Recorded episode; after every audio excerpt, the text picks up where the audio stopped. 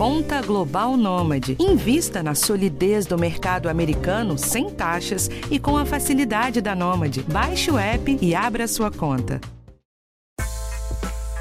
Como se não bastassem todos os problemas de saúde que o novo coronavírus pode ocasionar, brasileiros que contraíram a Covid-19 estão sofrendo para conseguir um apoio financeiro a que teriam direito por estarem doentes ou terem sequelas.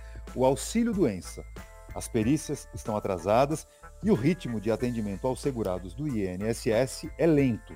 Cerca de 400 mil brasileiros aguardam a perícia médica na fila. Uma situação que preocupa porque a tendência é que cada vez mais pessoas acometidas pela Covid precisem da assistência oficial. O mundo está atento às sequelas dos doentes e aos impactos nos sistemas de saúde. Tanto que a OMS, a Organização Mundial de Saúde, realizou esta semana um simpósio sobre o assunto com a participação de vários países, inclusive o Brasil, representado pela Coalizão Covid-19 Brasil, que reúne profissionais de nove dos nossos maiores hospitais e centros de pesquisa. Esse grupo se dedica a avaliar os impactos a longo prazo, após a alta hospitalar, de pacientes que tiveram a doença. Vamos conhecer os primeiros resultados desse trabalho, saber quais são os caminhos para a recuperação e os impactos no SUS, conversando com o médico intensivista e pesquisador do Hospital Moinhos de Vento, integrante do Comitê Executivo da Coalizão Covid Brasil, Dr. Regis Goulart Rosa. Conosco também o nosso parceiro, especialista em economia da longevidade, Jorge Félix. Está começando agora mais um episódio do podcast do Bem-Estar.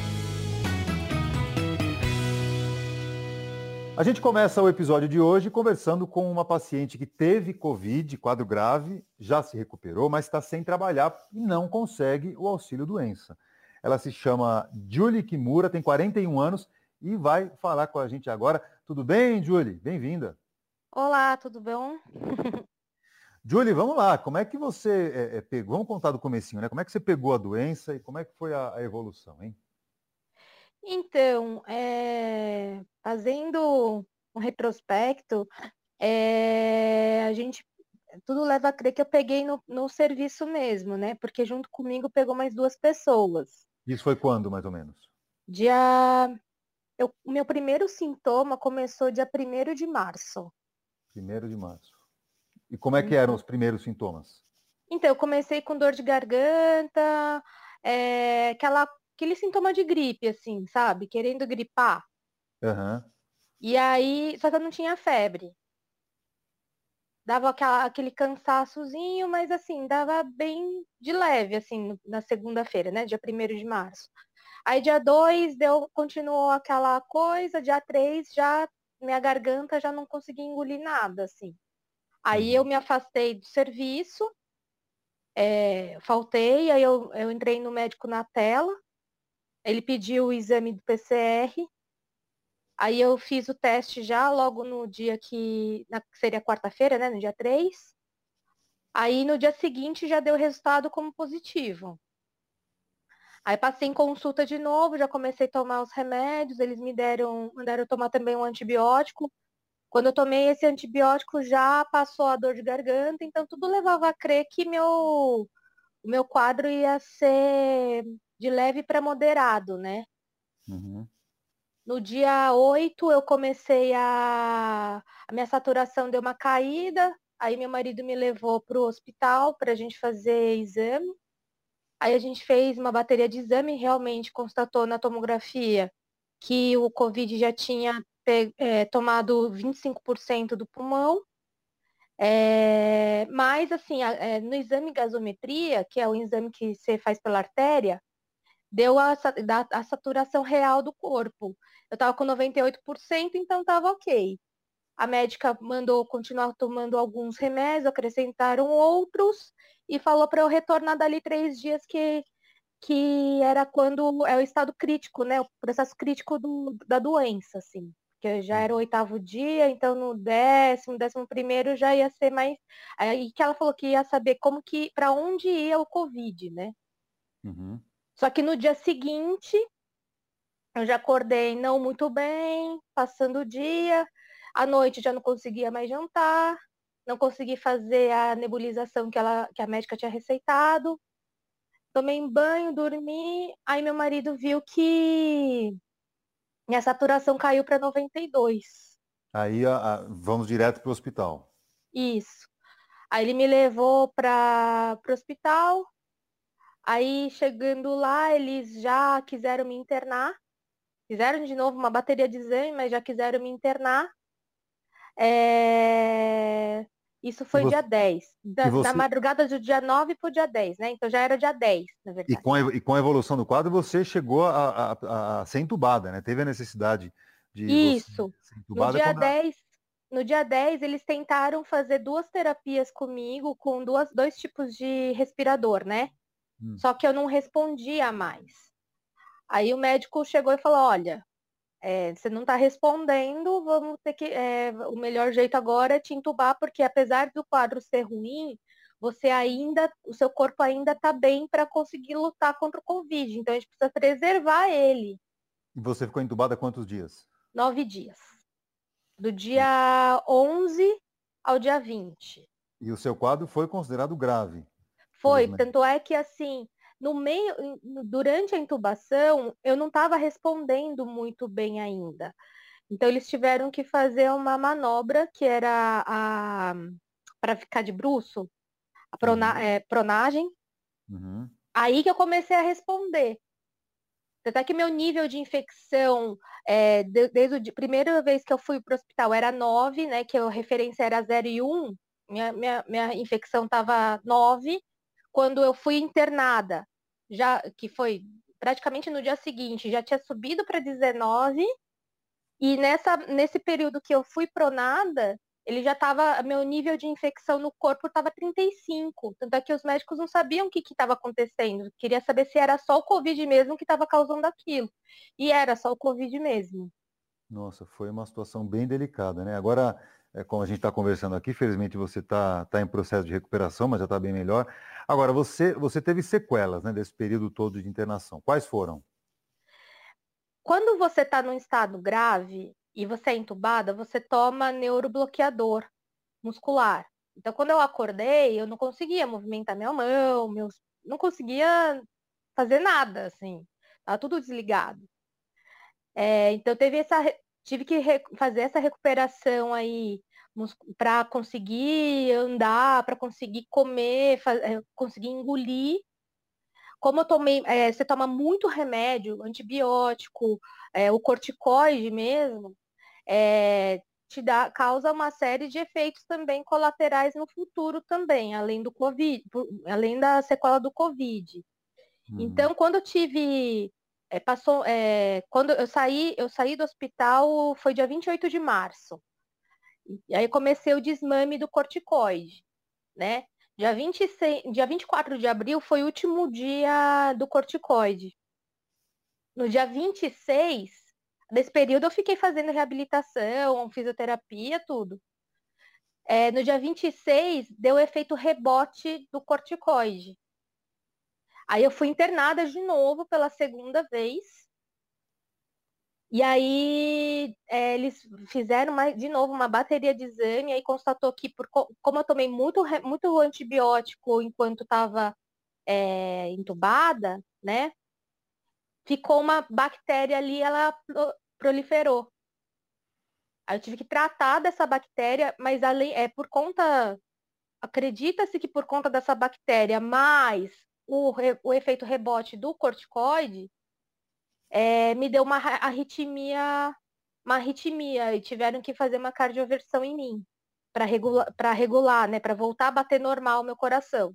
Olha só, quer dizer, nesse tempo todo você, obviamente, se tratando, cuidando da saúde, é, não, não, teve condição de trabalhar porque ainda está em processo de, de, recuperação. Então vamos falar agora da, do pedido de auxílio doença, né, no INSS. Como é que está essa, essa situação? Porque você deu entrada, né?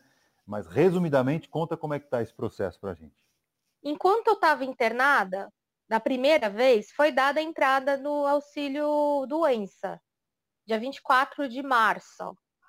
Aí, é, dia 20, é, ele, ele, o INSS permitiu que agendasse pro, a perícia para o dia 3 de maio. É, Dia 3 de maio, dia 2 de maio foi o dia que eu recebi a alta da segunda internação, então eu não conseguia ir para o INSS.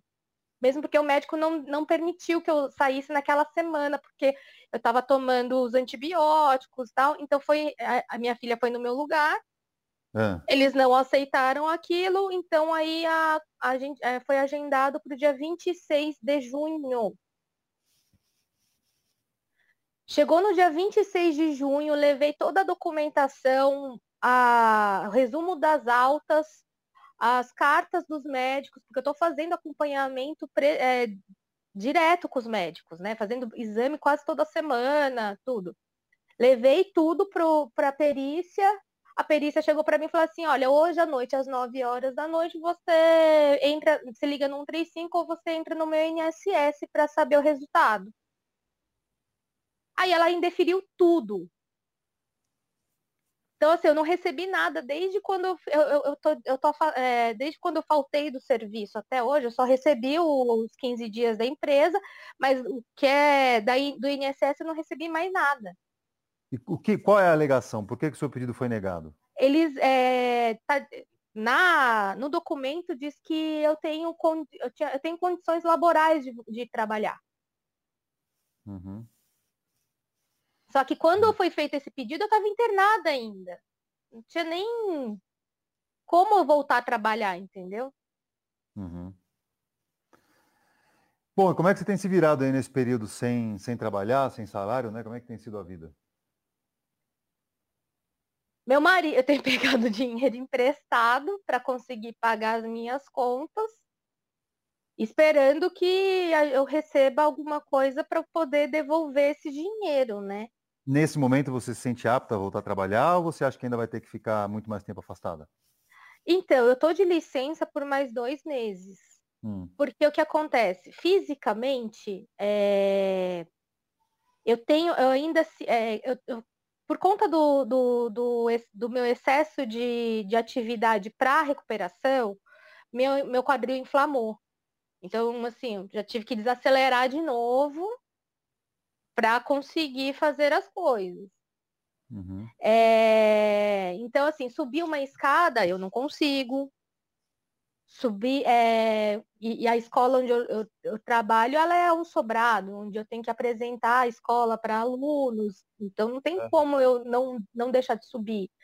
É, psicologicamente, não estou bem, todo é. dia eu choro, é, porque vem alguma lembrança, ou seja, de, alguma, de algum cheiro, de algum som, é, ou então, enfim, eu tô bem, não consigo. Então, assim, no momento de estresse dentro do, do, do, serviço, não sei se eu conseguiria é, me segurar nesse aspecto, entendeu? Entendi. Olha, Julie, é, a gente aqui deseja que você se recupere o mais rápido que você puder, obviamente, a saúde está em primeiro lugar, mas que você também consiga é, resolver essa, essa situação aí no, no INSS, né? Esse, esse pedido do auxílio doença que a gente sabe que é tão importante para vocês, sem dúvida para muitos brasileiros que estão na mesma situação. Tá? Obrigado pela atenção com a gente. Obrigada a vocês. A gente fica aqui esperando notícias, tá bom? Tá bom, obrigada. Agora sim, vamos conversar com o médico intensivista e pesquisador do Hospital Moinhos de Vento, integrante do Comitê Executivo da Coalizão Covid Brasil, Dr. Regis Goulart Rosa, e com o especialista em Economia da Longevidade, o nosso parceiro Jorge Félix. Doutor Regis, tudo bem? Tudo bem, Fabrício. É um grande prazer estar aqui hoje discutindo um tema de extrema importância. Para a gente que é o um grande prazer. Félix, tudo bem? Como é que vai? Tudo bem, Fabrício. Tudo bom? Tudo bom, doutor Regis? Maravilha. Tudo bom. Félix, eu queria começar com você, porque a gente ouviu aí no comecinho o depoimento da Julie, que está enfrentando essa dificuldade para conseguir o auxílio doença. É, ela esteve internada durante muitos dias e na perícia médica, o diagnóstico que ela teve, o resultado que ela teve foi o de que ela está apta a voltar a trabalhar. Essa é a realidade de muitos brasileiros agora, Félix. Quem tem direito a esse benefício? Né? Para começar, quem tem direito ao benefício? Vamos lá. Então, Fabrício, isso tem sido uma, uma realidade de muita gente. Quem tem direito ao benefício? Quem é, fica não é, sem possibilidade de trabalhar por mais de 15 dias. Né? Essa, esse é o critério. E a pessoa tem que ter mais de um ano de contribuição ao INSS. O que, que aconteceu desde o início da pandemia? Nós tivemos muitos problemas porque as agências do INSS ficaram fechadas, então é, as pessoas já tinham essa dificuldade de acesso. Depois, os médicos peritos né, que fazem esse exame para dar é, o auxílio doença também tiveram é, dificuldade de, de acesso para trabalhar, para é, fazer isso presencialmente. O, INS, o INSS foi é, alterando, né, é, flexibilizando as regras, mas é, se deparou com uma questão de infraestrutura, de falta de pessoal, enfim, é um, um, um sucateamento da própria máquina do INSS. E isso resultou, né, nesse momento, em quase 400 mil pessoas que estão aí na chamada fila para a perícia médica para ter acesso a esse direito do auxílio-doença. Né? E a Covid longa, evidentemente, ela veio agravar bastante essa situação dessas pessoas, porque enquanto elas não têm o auxílio doença, elas não recebem nada. Né? A empresa pode deixar de pagá-las e eh, o INSS não concedeu ainda o auxílio doença. Então tem sido um problema bastante grave para muita gente. Ô Félix, a gente ouvindo aí o relato da Julie, né? Ela conta que ficou muito tempo é, internada, que teve sequelas e, e, mesmo assim não conseguiu é, o auxílio. Isso já seria suficiente para ela ter o, o benefício concedido, Félix? É, na, na, opinião de especialistas né, que nós ouvimos de direito previdenciário é, para o, o bem-estar, é, eles defendem que é, o fato da pessoa, apenas o fato da pessoa ter sido internada, né, ela já justificaria ela ter uh, acesso ao direito do, do auxílio-doença porque se ela ficou internada, é evidente que ela provavelmente vai ficar é, mais de 15 dias impossibilitada de, é, de trabalhar. Até porque esse prazo aí de, de, quarentena da doença é de 14 dias. Né? Então, hum. se a pessoa tem ainda é, alguma sequela, mesmo que seja uma sequela leve, ela certamente vai estar dentro desse prazo que a lei determina de mais de 15 dias sem poder trabalhar. E é, então o INSS podia é, ter uma solução Covid, né? uma solução de você, olha, nos casos da Covid, é, a gente já admite que a pessoa ficou mais de 15 dias sem trabalhar e depois você faz uma, uma perícia, vamos dizer assim, retroativa, né? Uma, uma, questão que as pessoas têm que dar uma prova documental, né? os laudos médicos, etc. Isso seria, na opinião desses advogados, perfeitamente possível. Uhum. É uma adaptação, né? Saber entender o momento que é diferente de tudo que a gente já tinha, já tinha vivido antes, né? Ô, doutor Regis, é, é isso que a gente está falando tem muita relação com, com o estudo de, de vocês, porque essa sobrecarga no INSS, ela está diretamente ligada às sequelas da Covid-19, né? A chamada é, Covid longa, que é muito preocupante, não, doutor? Perfeito. Desde o ano passado, a Organização Mundial da Saúde reconheceu que a Covid-19 pode causar consequências em longo prazo, pode causar sequelas físicas, cognitivas e de saúde mental. Nesse sentido, existe essa iniciativa, essa aliança de hospitais, institutos de pesquisa brasileiros, a Coalizão Covid Brasil, que está conduzindo entre diversos estudos aí que objetivam responder a questões de pesquisas pertinentes para o tratamento da Covid, um estudo específico chamado Coalizão 7, que é o estudo que avalia né, a ocorrência da long Covid, né, ou Covid longa, nos pacientes que sobreviveram a uma hospitalização de Covid-19. E esse, esse estudo traz já alguns dados preliminares né, que foram demandados pela própria Organização Mundial de Saúde para para um melhor entendimento da, da condição e que mostra aí um, um impacto importante aí da Covid em desfechos em longo prazo aí na população brasileira. Por exemplo, desses pacientes que sobreviveram a uma hospitalização por Covid, são pacientes que tiveram um quadro moderado a grave, a ponto de necessitar uma hospitalização, após a alta hospitalar, após, entre aspas, vencer a Covid ali, pelo menos no período da fase aguda, em seis meses, aproximadamente aí 40% dos pacientes que acabaram necessitando de ventilação mecânica durante a sua hospitalização acabaram retornando ao hospital por alguma por alguma intercorrência, alguma descompensação de, de suas doenças de, de base, por exemplo. E dentro desses pacientes que necessitaram de ventilação mecânica e receberam alta do hospital, 24% né, quase um quarto deles acabaram falecendo nesse período de seis meses após a alta. Quando a gente olha para a saúde física e para a saúde mental, a gente também vê um grande impacto nesses pacientes sobreviventes.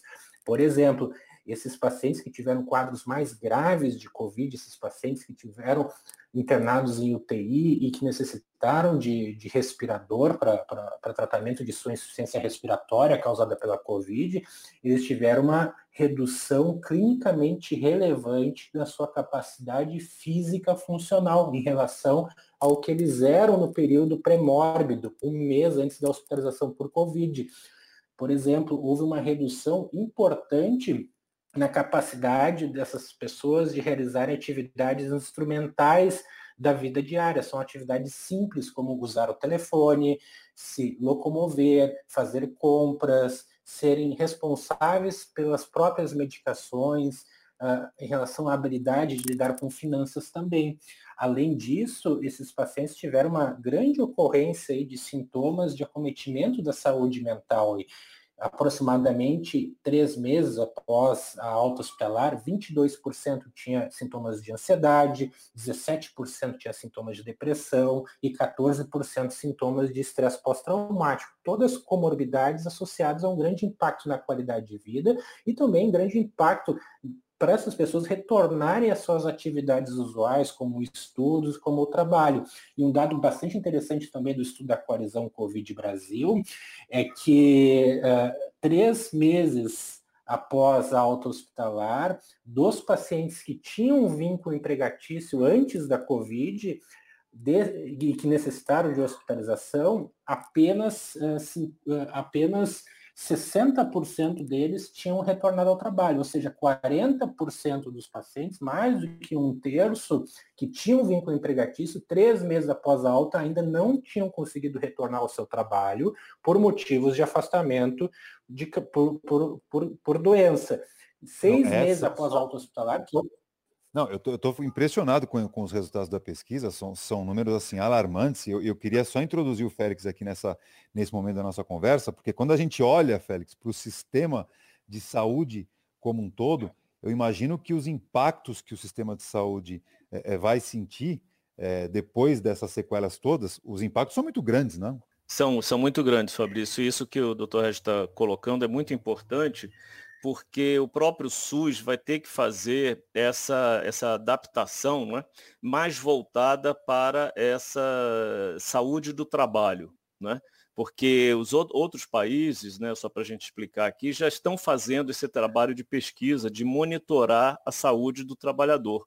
Porque quando a gente fala de envelhecimento da população, nós estamos falando de menos pessoas em idade para trabalhar e também uma meta né, de que as pessoas trabalhem por mais tempo. Né? Isso é que é, vai ser importante para o desenvolvimento econômico. Então, essa, é, que, esses números que o Dr. Regis está trazendo, é, eles preocupam bastante porque eles, o Brasil não está fazendo esse monitoramento da sua força de trabalho, né? dessas consequências mais prolongadas das pessoas de ficarem com várias é, incapacidades. E às vezes incapacidades, como é o caso principalmente, eu diria, de questões de saúde mental, que é, tem maior dificuldade, né? tem uma, às vezes até uma, uma análise mais subjetiva tanto da empresa como do, do, dos próprios de muitos médicos, né? Então as pessoas muitas vezes, ah, não, mas a pessoa já está bem da Covid, mas não se sabe como está a, a, cabeça daquela pessoa, quais os traumas desse período de Covid que ela está ali, vamos dizer, até arrastando, né? É, por causa do período que ela ficou é, é, doente. Então isso tudo impossibilita é, o trabalho, né? E vai ter um impacto no SUS. O doutor Regis, de, de, todos esses, esses números que, que o senhor está nos passando, é, é, agora olhando para as sequelas, quais delas que vão, na sua opinião, impactar mais o sistema de saúde nos próximos meses e até nos próximos anos também, né? Já pensando a longo prazo? É, hoje, com a evolução aí da pesquisa em Covid, em sequelas da, da, da long COVID, né, hoje a gente reconhece dois grandes grupos de pacientes com incapacidades após a doença. O primeiro grupo, e que já era esperado que eles fossem apresentar, são aqueles aquelas pessoas que apresentaram quadros graves, que precisaram de ventilação mecânica, bem como mostra o estudo da, da coalizão Covid Brasil. Esses pacientes frequentemente apresentam assim, redução da força muscular, né, com, com acometimento também da função respiratória, que acaba impactando né, em capacidade físico-funcional, acaba dificultando a retornar atividades que dependam muito da, da função física. Esses pacientes também têm acometimento de sua cognição, com redução de memória, de capacidade de concentração e, e acometimento de saúde mental, como a gente já falou, sintomas de ansiedade, depressão, estresse pós-traumático. Mas o preocupante, o que, o que a gente está aprendendo com a COVID, é que mesmo pacientes que não tiveram quadros graves a pontos de serem hospitalizados, pacientes com quadros leves a moderados, que foram tratados em domicílio, eles também podem apresentar sintomas prolongados, né, devido a uma interação do vírus com o organismo. Esses sintomas mais frequentemente aí são fadiga, cansaço, dificuldade de concentração que acaba impactando bastante para aquelas pessoas que têm uma atividade né, intelectual um pouco maior né, no, seu, no seu dia a dia de trabalho, que precisa né, lidar com resolução de problemas, com, com, com velocidade de, de processamento de, de informações também. E, além disso, esses pacientes podem apresentar aí outros sintomas, como tosse, dor de cabeça, pode apresentar ansiedade, que são todos sintomas incapacitantes e que podem sim prejudicar aí o retorno às atividades usuais e principalmente o que a gente está falando aqui do retorno ao trabalho. Félix, essa situação é tão grave que a OMS criou um CID né, específico para sequelas da Covid longa, né? A gente está começando a, a, se familiarizar com essa, com essa expressão, mas dá uma pincelada, o que, que significa isso, hein, Félix? É, o, só para explicar para as pessoas, né? A OMS ela tem lá o seu é, sua relação internacional de doenças, né? Que é a CID, né? E que ali ela coloca especificamente é, os sintomas, né? dá um código para cada tipo de doença que a OMS é, reconhece, né? E aí é que entra uma, uma questão importante assim, para a gente dar um, um serviço para as pessoas, no, no, caso do auxílio doença, porque uma das questões que mais pega aí na hora que as pessoas vão, vão pedir esse, esse, esse benefício é que o laudo né, é, que o médico é, faz, né, depois que ele examina a pessoa, ele tem que estar muito detalhado, né? Isso daí que, que o doutor está falando, assim, essa questão de se a pessoa pode ter é, capacidade de concentração ou não, é, essas questões de saúde mental, isso tem que estar muito detalhado no, no, no, no laudo médico, né?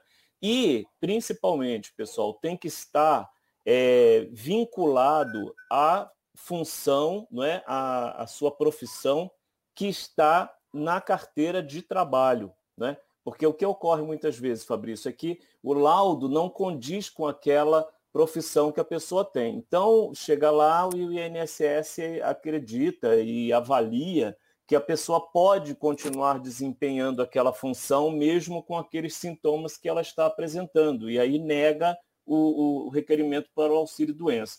Então, essa parte da documentação, ela tem que estar muito bem é, caracterizada. E aí, essa questão do reconhecimento da Covid longa pela OMS, ela tem que estar lá também nesse laudo para que a pessoa possa ter mais facilidade de conseguir o auxílio doença.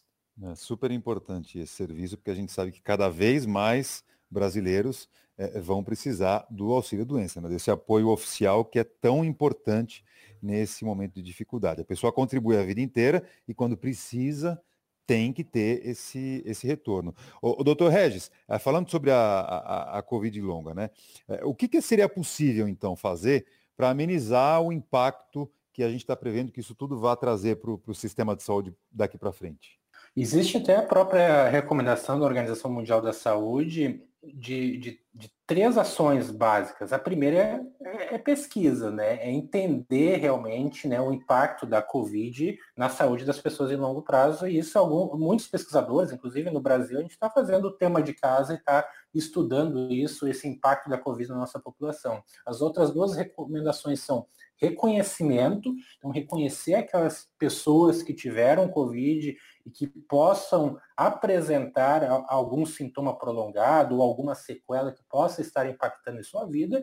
E a terceira recomendação aqui é de reabilitação. A boa notícia disso tudo é que parece que grande parte dessas sequelas físicas, cognitivas e de saúde mental, elas são reversíveis. E quanto mais rápido essas pessoas acometidas reconhecerem né, as suas limitações devido à Covid e procurarem um serviço de saúde e, e, receberem reabilitação, seja fisioterapia, seja acompanhamento psicológico com psiquiatra, acompanhamento com neurologista, com terapia ocupacional, por exemplo, quanto mais rápido eles tiverem acesso a essa reabilitação, mais rápido eles vão conseguir voltar para o mercado de trabalho e retomar sua qualidade de vida plena. Então é fundamental aí triar populações de risco, então aquelas pessoas que tiveram Covid e que estão aí com dificuldade de concentração, estão com um quadro de fadiga duradoura, aí mais, mais do que 14 dias de duração dos sintomas, né, que aquilo que a gente espera né, que seja uma duração de sintomas além do que a gente espera para uma doença aguda, aquelas pessoas que estão aí com, com tosse, com falta de ar, né, essas pessoas devem procurar serviços de saúde, o seu, seu, seu médico, os seus profissionais de saúde de confiança, para que seja feito o diagnóstico e para que elas sejam encaminhados o mais rápido possível para um, um programa de reabilitação. Félix, para a gente encerrar com, com o serviço que a gente tanto gosta, né? A gente está falando para para muita gente e, e, a realidade do auxílio doença é, é, fato, muita gente vai acabar precisando. Então vamos lá, qual que é o passo a passo? A gente já falou quem tem direito, né? Precisa estar afastado por mais de 15 dias, tem que ter é, pelo menos 12 meses de contribuição né, para o INSS, mas passo a passo, qual é? Juntar documentação e aí tem que fazer o quê? É, a pessoa tem que juntar a documentação, se ela já tem. E que documentação? É isso que você colocou. A carteira de identidade, a, a, desculpa, a carteira de trabalho e ah, ah, as guias, né, Fabrício? Isso é muito importante. A comprovação que o patrão paga de fato o INSS, porque muitas pessoas às vezes têm, têm lá a carteira assinada, mas o INSS não está em dia. Então você tem que estar com todas as guias, a comprovação cabe ao, ao trabalhador e, é, e os laudos, né? Os laudos, que eu, como eu falei, que eles têm que ser o mais detalhado possível, tudo que você tiver, e mais recente possível também, né? E tudo que você tiver de comprovação, né? Ou, é, vários, ou, seja, vários tipos de exames. Né? E também, Fabrício, é legal a gente dar aqui o, o telefone do INSS, 135, né? No 135 você pode aí, ou também no site do INSS, tirar as dúvidas é, quanto ao auxílio doença. É isso aí, o serviço está disponível e qualquer dúvida tem que ligar para saber como proceder. Félix, muito obrigado pela atenção aqui com a gente e até a próxima. Até a próxima, Fabrício. Tchau, doutor Regis. Um prazer. Dr. Regis Goulart Rosa, que é intensivista, pesquisador do Hospital Moinhos de Vento, integrante do Comitê Executivo da Coalizão Covid Brasil, que tem feito esse estudo super importante, com grandes contribuições no estudo da doença e nos impactos que ela vai promover no sistema de saúde. Muito obrigado pela atenção com a gente aqui, doutor. Obrigado, Fabrício. Obrigado, Félix. Foi um grande prazer. Muito bem, o podcast teve a produção da Adriana Soderi, na gravação aqui comigo o Rai Júnior e na edição o Guilherme Amatucci. Quarta-feira que vem um novo episódio, sempre com assunto relacionado à sua saúde e à sua qualidade de vida. Eu te espero. Até lá. Tchau.